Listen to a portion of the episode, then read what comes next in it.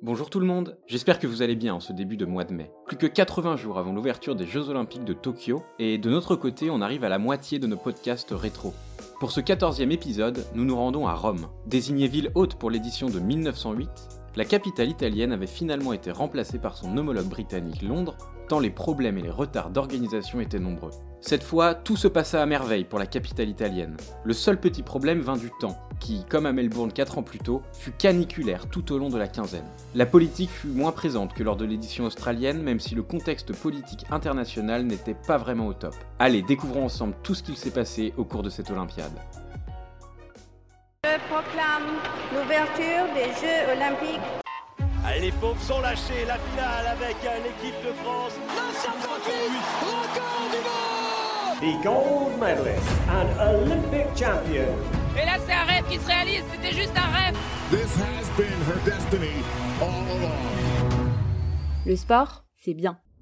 La première histoire que j'ai envie de vous raconter, c'est celle d'Abebe Bikila. Cet Éthiopien, né en 1932, le jour du marathon olympique de Los Angeles, n'aurait pourtant même pas dû participer à ces Jeux olympiques. Membre de la garde impériale du roi éthiopien Haile Selassie, il est appelé un peu en dernière minute pour remplacer l'un de ses compatriotes blessés. En Europe, c'est alors un parfait inconnu. Il se dit qu'il a déjà couru des marathons quasiment dans les temps du record du monde de l'époque, mais peu d'observateurs y croient réellement surtout lorsqu'il le voit sur la ligne de départ et constate qu'il s'apprête à courir les 42,195 km de course dans les rues de la capitale italienne, pieds nus. Et oui, c'était sa petite particularité. Il n'arrivait pas à courir avec des chaussures, car cela lui provoquait des ampoules terribles. Malgré cette singularité, il s'avérera être au niveau des meilleurs du monde. La course sera en fait un véritable mano à mano entre lui et le favori marocain Abdelslam Radi. Ce dernier devra cependant s'avouer vaincu au 41e kilomètre. 200 mètres devant lui, il verra l'improbable vainqueur du jour battre le record du monde en 2h15 minutes et 16 secondes. Abebe Bikila deviendra alors une véritable star dans son continent, devenant le premier champion olympique d'Afrique noire. S'imposant 4 ans plus tard à Tokyo, cette fois avec des chaussures, il fut à l'origine de la domination des pays d'Afrique de l'Est sur les épreuves de marathon. Le lieu de sa victoire ajouta une touche symbolico-historique forte, puisque l'arrivée était placée sous l'arc de Constantin, là où, 25 ans plus tôt, Mussolini lança sa conquête de l'Éthiopie. Une autre histoire tout aussi étonnante mais bien différente nous vient aussi de l'athlétisme. Pour la première fois depuis l'édition de 1928, une épreuve féminine supérieure à 400 mètres est au programme. En 1928, à Amsterdam, elle avait déjà été prévue.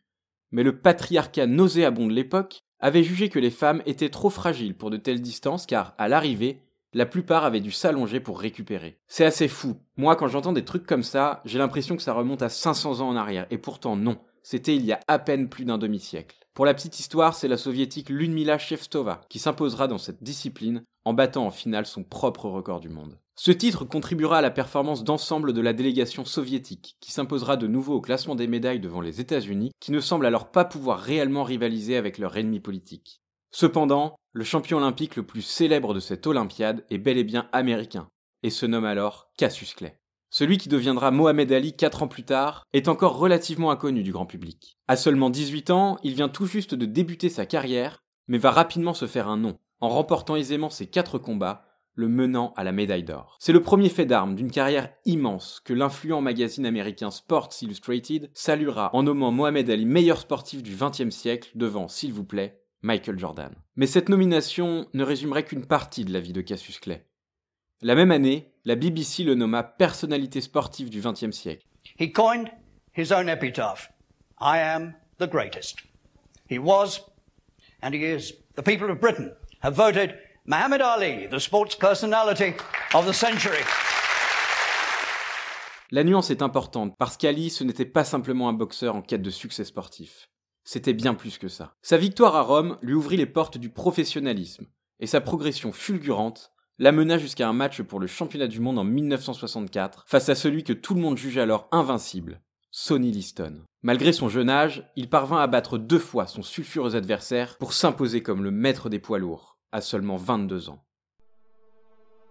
C'est entre les deux combats qu'il change de nom, se convertissant à l'islam et rejetant son nom de descendant d'esclaves. Tout au long de sa carrière, il luttera contre la ségrégation faite aux Noirs dans son pays. Toutes ses prises de position dérangent dans une Amérique encore profondément raciste, et la Fédération internationale de boxe, lassée de le voir aussi actif politiquement, ira jusqu'à lui retirer son titre de champion du monde en 1967, prétextant une irrégularité dans son premier combat contre Liston, 5 ans plus tôt. Il le regagnera facilement, mais devra finalement le rendre lorsqu'il refusa d'aller se battre au Vietnam. Pour expliquer ce choix, il déclara Aucun Vietnamien ne m'a jamais traité de sale nègre. D'abord condamné à 5 ans de prison pour ce refus, il devra attendre 1970 que l'affaire se règle devant la Cour suprême pour remonter sur un ring. Ayant été destitué injustement de son titre, il se prépara avec une seule envie, le récupérer. Face à lui se trouve alors Joe Frazier, l'étoile montante de la boxe, lui aussi invaincu en carrière. Le combat du siècle, comme il est alors surnommé, tourne à l'avantage de Frazier, qui inflige à Ali sa première défaite en carrière.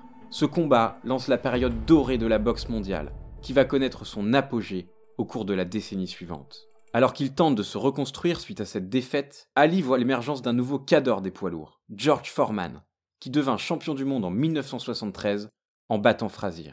Accumulant les combats pour redevenir challenger au titre, il sera de nouveau battu par Ken Norton qui lui brisa la mâchoire dès le deuxième round. À partir de là, le géant américain n'a qu'une seule idée en tête, battre ses trois bourreaux pour redevenir le champion incontesté de sa catégorie. Il parvint d'abord à battre Norton, puis Frazier, au point, à l'issue de combats accrochés, mais il lui reste alors le plus grand défi de sa carrière, George Foreman. Le combat fut organisé à Kinshasa, et portera le nom de Rumble in the Jungle. Ali le sait, les coups de Foreman sont surpuissants. Et sa seule chance est de faire durer un maximum le combat, pour épuiser son adversaire et avoir une chance de lui porter le coup de grâce. Il fait alors subtilement croire dans les médias tout l'inverse, affirmant qu'il mise tout sur les premiers rounds pour faire tomber son colosse d'adversaire. Suivant son plan à la perfection, et malgré des premiers rounds difficiles, il prend progressivement le dessus sur son adversaire, jusqu'à l'envoyer au tapis à la huitième reprise et récupérer son titre de champion du monde. Il conservera son titre une dernière fois face à Frazier, son plus grand rival, lors d'un combat à Manille disputé sous une chaleur de 45 degrés.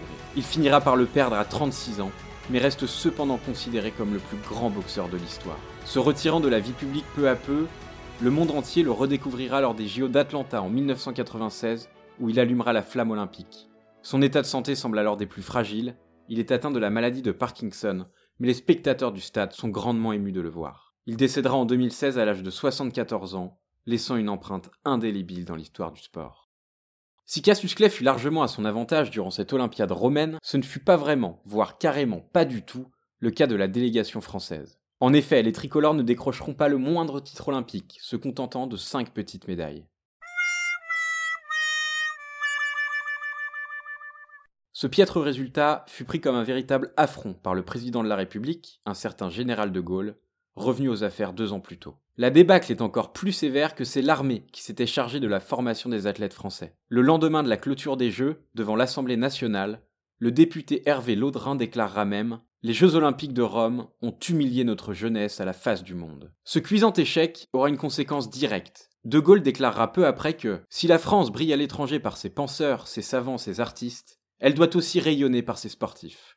Le secrétaire d'État au sport, Maurice Herzog, est alors missionné pour développer les infrastructures sur tout le territoire et pour mettre les jeunes au sport. Des MJC et des bases de plein air et de loisirs fleurissent un peu partout en France. Le PS est renforcé dans toutes les écoles pour reprendre le projet de base de Pierre de Coubertin, qui était de former des champions par la masse. En gros, plus de jeunes font du sport, plus on a de chances de trouver des champions. Bon, évidemment, les résultats ne suivront pas immédiatement, et les éditions suivantes seront à peine meilleures. La politique volontariste en matière de sport se poursuivit au cours des années 70, avec la construction de 4000 gymnases, 1500 piscines et 8000 terrains de sport sur l'ensemble du territoire. Pour renforcer son excellence, le sport français créera son institut, sa fabrique à champions, l'INSEP. En 1975, ce gigantesque centre sportif est construit au cœur du bois de Vincennes pour offrir des conditions d'éducation et de performance optimales aux futurs championnes et champions français. Depuis sa création, à chaque JO, environ 50% des médaillés français sont issus de l'INSEP, où les grands noms du sport, de Christine Aron à Tony Parker, en passant par Laura Flessel ou Teddy Riner, se sont succédés année après année. Cette année à Tokyo, la plupart des sportifs et sportives représentant la France seront issus de l'INSEP et tenteront de porter haut le drapeau bleu-blanc-rouge. C'est une édition marquante à plus d'un titre, qui s'acheva le 11 septembre 1960 dans la capitale italienne. Si Cassius Clay et ABB Bikila ont illuminé les compétitions, un cycliste laissa lui une marque tristement indélébile. Le Danois Knud Enmark Jensen décéda au cours du contre-la-montre par équipe, provoquant la stupeur des suiveurs. L'autopsie révélera une surconsommation d'amphétamine, laissant éclater aux yeux de tous le spectre du dopage. C'est d'ailleurs à partir de ce tragique événement que des contrôles importants seront mis en place et que la chasse aux tricheurs débutera. Ce sera le cas dès l'édition suivante, qui se déroulera à Tokyo en 1964 pour la première fois en Asie. Je vous présenterai tout cela lors du prochain épisode. À bientôt Vous avez aimé? Retrouvez tous nos podcasts sur lesportcestbien.com, mais aussi sur Spotify, Deezer ou Apple Podcasts. Si vous le souhaitez, n'hésitez pas à noter, liker et partager nos contenus autour de vous et à nous suivre sur Instagram et Facebook. Le sport, c'est bien.